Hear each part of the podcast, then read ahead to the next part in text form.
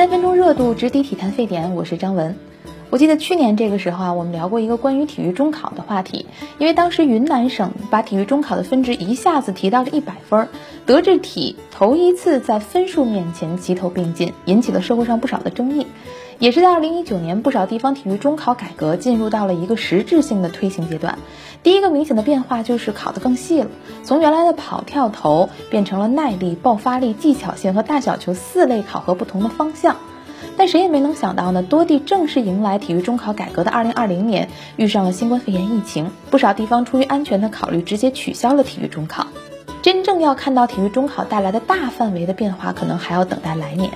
但在体育考核的规则上，教育部在二零二零年依然是动作频频，比如强基计划招生考试当中就明确要求各地高校要增设体育项目测试，并将体育测试结果作为录取的重要参考。以测促训的指挥棒已经明显举起来。下半年开学临近，不少省市的中考政策陆续公布，比如武汉新中考方案当中，体育健康的分值比例增加到了五十分，而二零二一年开始的广州中考体育分数将会提高到七十分。河北中考的改革试点城市邯郸，体育健康科目为平时成绩加现场测试总计一百分。当考试指出方向，培训就立即迎难而上了。我啊，在百度上随便搜索了一下“中考体育培训”这样的关键词，立即蹦出来了来自全国各地的招生小广告，从田径、游泳、网球到双杠、仰卧起坐、引体向上，包学包过。说实在的，我们这代人啊，从来没有遇到过补课要补体育的情况。一想到我要找老师教我仰卧起坐，就觉得还挺难想象。于是呢，我又换了个思路，那就是体育中考的标准到底真的很难达到，需要补课吗？如果跟过去比，那肯定是难的。尽管当年寒冬腊月出来跑八百米也难，但是不会真的有太多人挂掉八百米，更别提立定跳远和实心球了。体育中考那三十分约等于送分题，考的是个态度。但如今呢，随着体育科目在中考里的分值越来越高，体育也能拉开档次了，这才是这代考生和家长面临的新问题。拿广州举例啊，二零二一年的新中考，男生一千米要考到满分，这个成绩线是三分二十一秒，相比于过去的满分标准，足足提高了二十四秒。很多家长就表示，这是不是太脱离实际了？这我就得说句公平话了，男生一千米跑三分二十一确实不容易，但是您家的崽语数外考满分也不容易。